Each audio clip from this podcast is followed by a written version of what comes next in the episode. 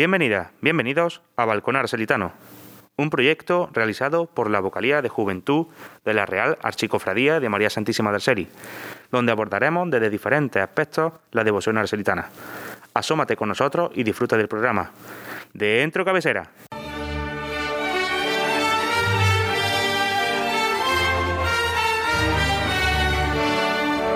El Balcón Arcelitano.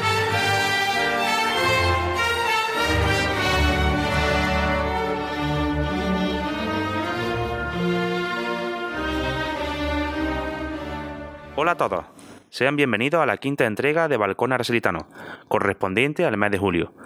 Durante este programa volveremos a retomar sesiones de los comienzos de esta iniciativa, como pueden ser Aracoel y la historia o Letras para el recuerdo.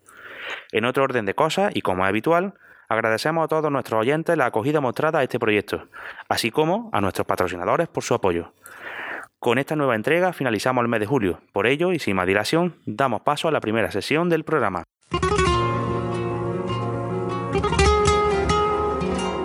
Aracoeli en la historia. Llegamos a la sesión denominada Aracoeli y la historia, donde abordamos diferentes aspectos históricos de la devoción arcelitana. Hoy contamos con la presencia de nuestro compañero Jesús Caballero. Buenos días, Jesús. Muy buenas, mamá. ¿Sobre qué nos va a hablar hoy? En esta sesión vamos a hablar sobre los sucesos que se dieron en torno a Nuestra Señora de la Celi durante la Guerra de Sucesión. Perfecto debemos de poner en situación o contextualizar a nuestros oyentes. Eh, aunque es de sobra conocida la Guerra de Sucesión Española, debemos recordar que es un conflicto internacional que duró eh, desde principios del siglo XVIII hasta casi mm, eh, la, segunda década, más, concretamente hasta 1714. Mm, ¿Cuál es la causa fundamental o el motivo de, de este conflicto bélico? Bueno, pues es la muerte sin descendencia del monarca Carlos II de España, eh, que es el último representante de la Casa de los Habsburgo, también conocida como los Austrias. Nosotros recordemos que tenemos dos dinastías, los Austrias y los Borbones. Y veremos que esta última dinastía mencionada, los Borbones, serán los que sucedan eh, en el trono a Carlos II de España. ¿vale? Concretamente será Felipe V. Eh, este conflicto bélico pues será muy conocido también por, por, la pérdida de Gibraltar posteriormente en el Tratado de Utrecht, pero eh, nosotros nos vamos a entrar en, la, en los aspectos de la devoción arcelitana. Para terminar este contexto, para ponernos en situación, debemos recordar alguna mm, cita de Juan El Lavagalán en sus libros que para sobre todo testimoniar la, la, división del pueblo la división de las clases aristocráticas y la visión del pueblo donde decía qué más nos da a nosotros quien aparezca en las monedas si de todos modos se la vaya a llevar fisco o como se suele decir a rey muerto rey puesto. Se fueron la Austria y vinieron los Borbones. Pues durante todo este conflicto bélico vamos a ver qué, qué, qué pasa en Lucena y concretamente alrededor de nuestra patrona. Muy bien, pues entonces mm, vamos a tratar seis sucesos, de los cuales tres de ellos se darán por la sequía y otros tres son sucesos que se acontecen en relación a la batalla. Pasamos al primero de ellos, que tiene fecha en 1702, donde Felipe V y el duque de Medinaceli, que el que entonces era señor de Lucena, partieron hacia Nápoles para la batalla y triunfaron Debido a esto, el Consejo decidió celebrar en el santuario una fiesta por el éxito del viaje del duque a Nápoles. Perfecto. Poco después, debido a la sequía, y entonces entramos en uno de, en uno de estos tres que hemos dicho antes, debido a la sequía, eh, la ciudad convoca una procesión para traerse a la Virgen, invitando a eclesiásticos y a los distintos conventos de, de Lucena. El Consejo acompaña a la procesión en forma de ciudad que esto quiere decir como si estuviéramos hablando de un desfile que se da actualmente, eh, el cual iba encabezado por los maseros, el regimiento y por último cerraba el corregidor. Lo interesante de este acontecimiento viene cuando la Virgen llegaba a Lucena y el vicario y una representación del clero saludaban al señor corregidor con un, efusivo, con un efusivo abrazo. Este acto era llamado dar la paz, lo que ahora conocemos como la paz en la Eucaristía y simbolizaba la paz debido a varios pleitos, a varios pleitos perdón, que había entre ellos. Genial. Aquí sí me gustaría remarcar lo que, lo que has comentado anteriormente de la figura de los maseros, que hasta hoy en día está vigente, concretamente ¿no? en, el Día del Pregón. También eh, debería de destacar la figura del corregidor o la corporación, es decir, hoy en día se traduce la corporación municipal, que acompañaba en el cortejo a nuestra madre y que lo podemos ver hoy en día en la bajada o en su día, incluso con esa figura con su bastón de, o de vara de bando como de, alcalde eh, cerrando ese cortejo atrás significativo. exactamente por lo, por lo que muchas cosas que nosotros comentamos perduran hasta nuestros días pero bueno ¿qué más eh, nos trae Jesús? Pues mira, pasamos a otro suceso que data del 30 de abril de 1702, de este mismo año que estamos hablando, y que es bastante parecido al anterior. Simplemente la diferencia es que eh, hubo una, unos ciertos de choques entre la ciudad y lo eclesiástico que venía desde bastante antes, y era debido a la diferencia de impuestos que tenían que pagar entre uno y otro. Sí, aquí, aquí vamos a lo mismo que al principio. Mm, contextualizamos un poco, es decir, ¿por qué hay estos choques? Pues ¿por qué? Porque en el 14 de febrero eh, se realiza un pleito contra los eclesiásticos en la Real Chancillería de Granada, donde eh, pedían que pagaran los impuestos reales de los cuales estaban exentos eh, el, estamento eclesiástico. Por lo tanto, para que veamos o para que comprendamos esa, esa curiosidad, ese dato que nos has dicho, pues así lo, lo, tenemos, lo comprendemos de mejor manera. Pero bueno, la cosa no queda ahí, tienes más datos todavía, ¿no? Sí, pasamos al siguiente y este es el último de los tres que hemos dicho por, por sequía. Eh, entonces lo que pasa es que en el 12 de mayo de 1706, eh, en plena guerra de sucesión, la ciudad decide traer a la Virgen a modo de rogativa por la sequía. Pero cabe destacar que otro motivo, y me atrevería a decir que era hasta el más importante, era que Lucena había aportado más de 700 hombres a la causa filipista, e incluso se llegarían a seguir llamando a fila. Es curioso porque aquí el que no se presentase sería condenado por rebelión. Genial. Eh, una cosa súper interesante o enriquecedora para, para nuestros eh, oyentes, sobre todo porque además de que es un dato de sequía, también vemos eh, un dato que, que, tiene que ver con esta guerra, con, esta guerra. con la participación del pueblo lucentino. ¿Qué más tenemos, Jesús? Pues pasamos al 28 de abril de 1709, donde se recibió la noticia de que el duque de Medinaceli había sido apresado en Segovia. Por lo tanto, se hicieron rogativa a Nuestra Señora de Naceli por el buen éxito y consuelo de su excelencia Cabe destacar que luego se aclaró la causa por la que fuera apresado y es que fue por traición a don Felipe V. Perfecto. Nosotros ya hemos tratado alguna vez el tema del señorío de Lucena, lo tratamos en el primer programa de, de, Balcón Arcelitano y casualmente pues lo volvemos a, tratar aquí con el señorío de Lucena, como tú has comentado. También debemos de mencionar una, un, dato para aportar y para cerrar también un poco más la sesión, y es que el día 30 de octubre de ese mismo año, como has comentado, pues se realiza una votación para que la milagrosa imagen de Nuestra Señora de Araceli vaya a su santuario. La votación eh, sale favorable, pero debido a la petición del señor vicario y de numerosos devotos de Nuestra Señora, y al desarrollo de, este conflicto bélico se queda en Lucena. Por lo que vemos también la participación y de, sobre todo de la imagen eh, de la nuestra madre en, este conflicto bélico y cómo se aferra a ella los, devotos lucentinos, que siempre hemos hablado en milagros, muchas cosas, eh, por sequía, por epidemia, pero también hemos visto que en este conflicto bélico acuden ella. Pero bueno, concluimos esta, esta sesión con, un dato que, que ha sido bastante sorprendente y que creo que a mucha gente pues, le va a resultar muy curioso y, muy satisfactorio.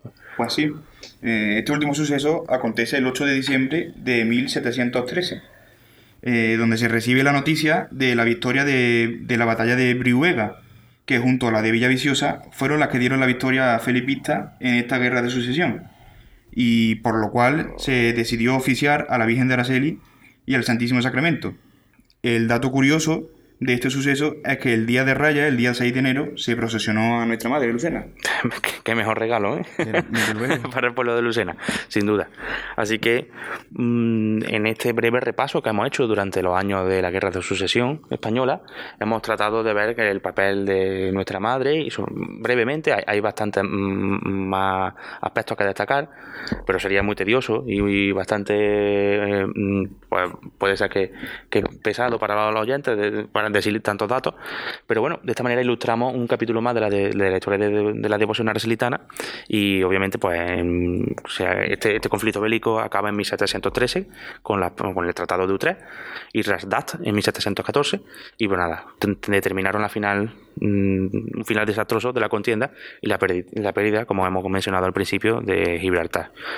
Pero bueno, es un, como hemos dicho, un, un, aspecto más de la devoción arcelitana que debemos conocer y que obviamente pues para esto está este, este programa y este, esta sesión. Esta sesión, pues Exactamente, con esto llegamos al final de esta sesión, solamente pues queda agradecer la participación y, y la colaboración tuya, Jesús.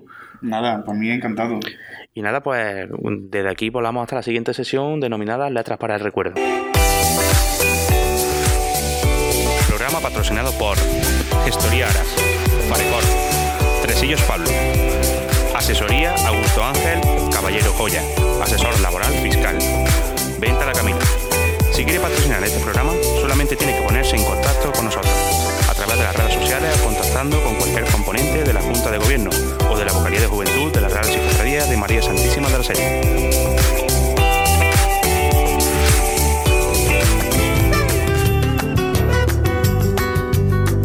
Letras para el recuerdo.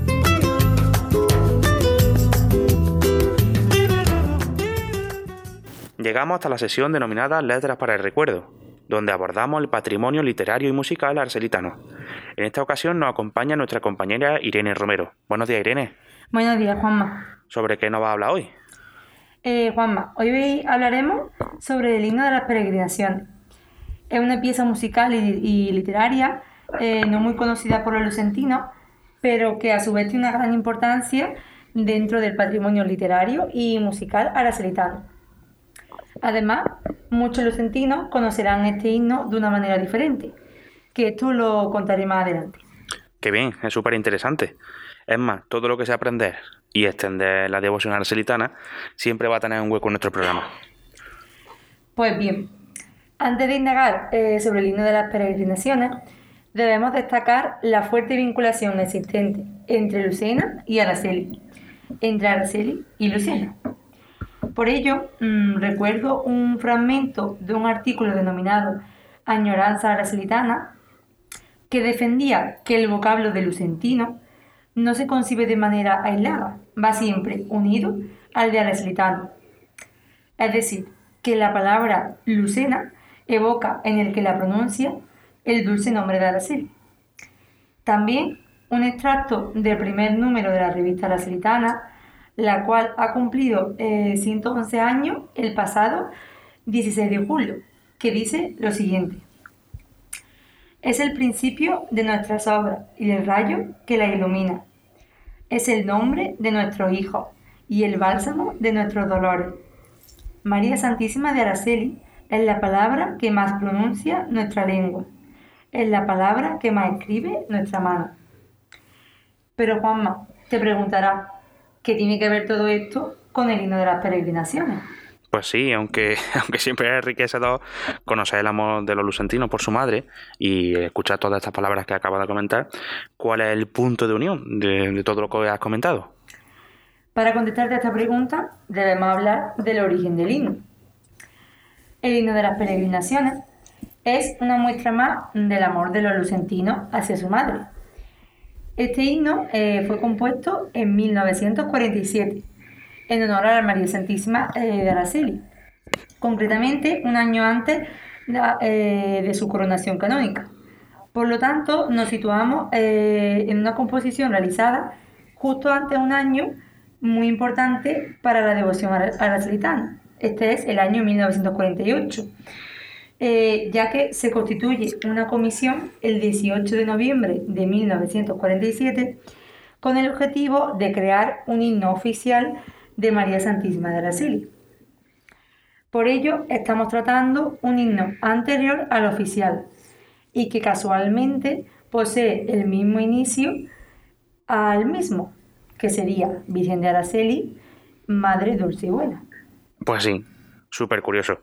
Eh, es una pena que, no sea tan, tan conocido este, este himno. Además, como has comentado, eh, comienza diciendo Virgen de Araceli, Madre dulce y buena, Jamín de los Valles, Fraganta Azucena.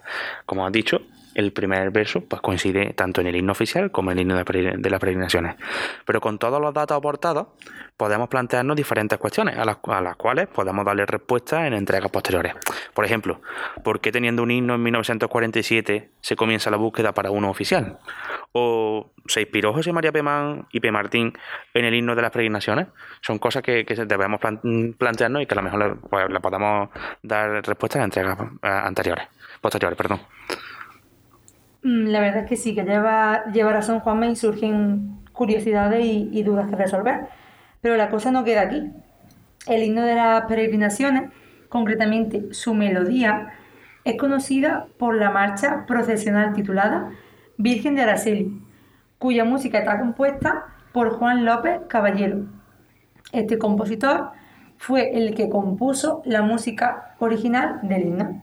Pues sí, sea como sea, con el himno o con la marcha que lleva el nombre de, nuestra patrona, si se conoce a través de ellos la devoción a y a nuestra madre, cualquier medio bueno. Además, precisamente para ello está creado también esta serie de programas, para dar a conocer, a y extender todos los aspectos de la devoción arcelitana.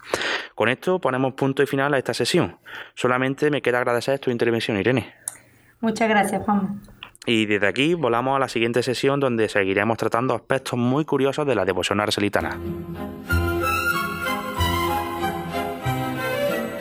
Curiosidades arcelitanas.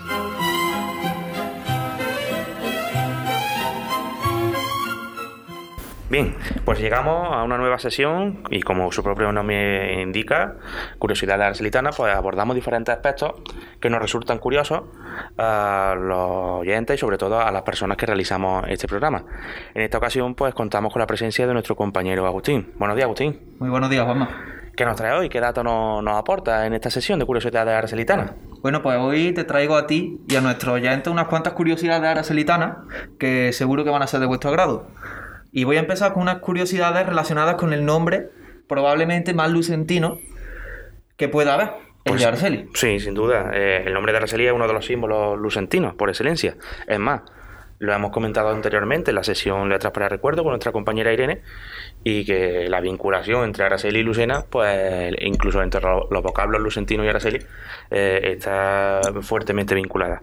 Por lo tanto, ¿sobre qué va a tratar esta curiosidad? Pues trata de la primera partida de nacimiento que tenemos en Lucena de una mujer llamada con el preciso nombre de Araceli.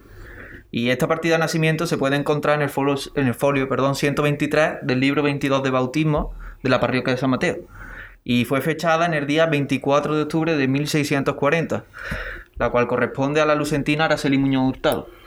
Sí, es, curioso, como, como estamos hablando son curiosidades, es súper interesante. Es más, eh, tratar de la partida de nacimiento, la primera partida de nacimiento con el nombre de Araceli, pues tenía un sitio guardado, un huequito guardado siempre en nuestro programa. Por lo tanto, como lo hemos dicho, el nombre de Araceli es conocido en todos lados por nuestra madre, la Virgen de Araceli, y todo se nos viene a la cabeza de nuestra madre cuando escuchamos que la primera persona vacunada también tenía por, de, del COVID, de la COVID-19 también se llamaba Araceli. Sin duda, pues tenemos aquí también otro paralelismo como hacemos nuestro, nuestro programa. Sin duda que es un, un dato curioso y, aquí no queda la cosa porque ahora te he hablado del nombre de Araceli y de la primera persona llamada así con partida de nacimiento aquí en Lucena, pero ahora te voy a traer un dato a nivel más internacional. De maravilla. Veo que, que, que has trabajado bastante esta sesión, que vienes muy preparado. Pero internacional, ¿en qué sentido? Pues internacional porque nos vamos a trasladar al país donde, de donde vino la Virgen de Araceli a Lucena, desde, desde Italia, y más concretamente desde Roma. Perfecto. Y es que todos conocemos al bambino de Roma, también llamado Santo Niño de Aracoeli, que representa al niño que lleva la Virgen de Araceli. Pues este niño fue coronado canónicamente el mismo día y mes que la Virgen de Araceli Lucena, un domingo día 2 de mayo, pero del año 1897, solamente 51 años antes. Sin duda, llama la atención pues, la gran coincidencia que hay entre las dos coronaciones, ya que ambas imágenes representativas de la Virgen de la Seli fueron coronadas el mismo día del mismo mes. Además, Hay que decir que aquella imagen del bambino coronado en 1897 fue robada en el 1994, sin llegar a ser encontrada y siendo sustituida por una réplica que es la que está en Roma pues hoy día. Sí, desde luego que, es un dato súper interesante y que el día de mayo, bueno, bueno está señalado en, en, nuestro calendario arcelitano por la coronación de nuestra madre. Es más, en 2023 se cumplirán 75 años de, de, la coronación y sabiendo estas cosas lo es aún más. Es la fecha arcelitana por excelencia. Eh, hoy eh, que grabamos el programa, pues ha salido la publicación también en nuestra, nuestras redes sociales de la cofradía de que 29 de julio de 1923 la revista arcelitana publicaba la posibilidad de que la coronación canónica de la Virgen de Araceli se produjera el primer domingo de mayo de 1924.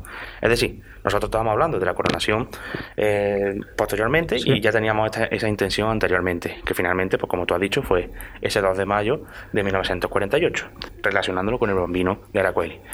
Así que nada, llegamos al final de esta sesión y nada, solamente me queda agradecerte tu participación en esta sesión y en este programa.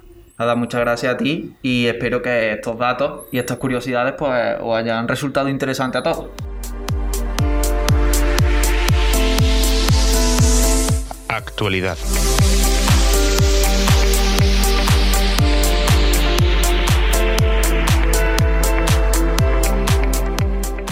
El día 20 de junio se celebró la Junta General de Hermanos de la Real Chicofradía de María Santísima de Araceli, en la cual se nombró de manera honoraria a María Dolores y Bantos López, y se otorgaron las distinciones al área de gestión sanitaria del sur de Córdoba, el Hospital Residencia San Juan de Dios de Lucena y a la Residencia Nueva Aurora de Lucena también, y se entregó la placa de honor de la cofradía al taller de María. El día 26 de junio, la agrupación de congregaciones, hermandades y cofradías de Gloria de Málaga entregó a María Santísima de Araceli la Azucena de Plata, máxima distinción de dicha entidad y que estaba prevista para ser otorgada en marzo de 2020 y que fue suspendida en aquel entonces. El día 7 de julio, el arzobispo de, Burgos, don Mario Zeta, visitó a María Santísima de Araceli en su Real Santuario Diocesano y firmó en el libro de honor del mismo. El día 10 de julio a las 12 horas se celebró ante María Santísima de Araceli la Santa Misa tradicional presidida por el reverendo Fray Pacheco Galán, vicario del convento parroquial del convento de Santa María de Guadalupe, Cáceres. La cuarta carrera de subida al santuario de Ara y Ruta Senderista 2021 se celebrará el día domingo 24 de octubre. Recordamos que las inscripciones comenzarán el 1 de agosto y finalizarán el 13 de octubre. Recordamos que el horario del Real Santuario Diocesano es de 8 y media a 2 horas en la mañana y de 6 a 10 en las tardes. Informamos a nuestros oyentes de que se ha procedido a la colocación de volardos y señalización vertical en el Real Santuario de María Santísima de Araceli, quedando concluida la intervención en accesibilidad empezada en el 2020. Esta nueva señalización y mobiliario instalado delimita los itinerarios accesibles y las 13 plazas de aparcamiento. Recordamos que desde el día 19 de julio están a la venta las entradas para el festejo taurino del día 5 de septiembre, a beneficio de la, Real Archicofradía de María Santísima de Araceli. Pueden adquirirla en la tienda de recuerdo aracelitano situado en la calle de Villa. Programa patrocinado por Gestoría Aras, Tresillos Pablo, Asesoría Augusto Ángel Caballero Joya, asesor laboral fiscal. Venta la camina. Si quiere patrocinar este programa, solamente tiene que ponerse en contacto con nosotros a través de las redes sociales o contactando con cualquier componente de la Junta de Gobierno o de la Vocalía de Juventud de la Real Secretaría de María Santísima de la Serie.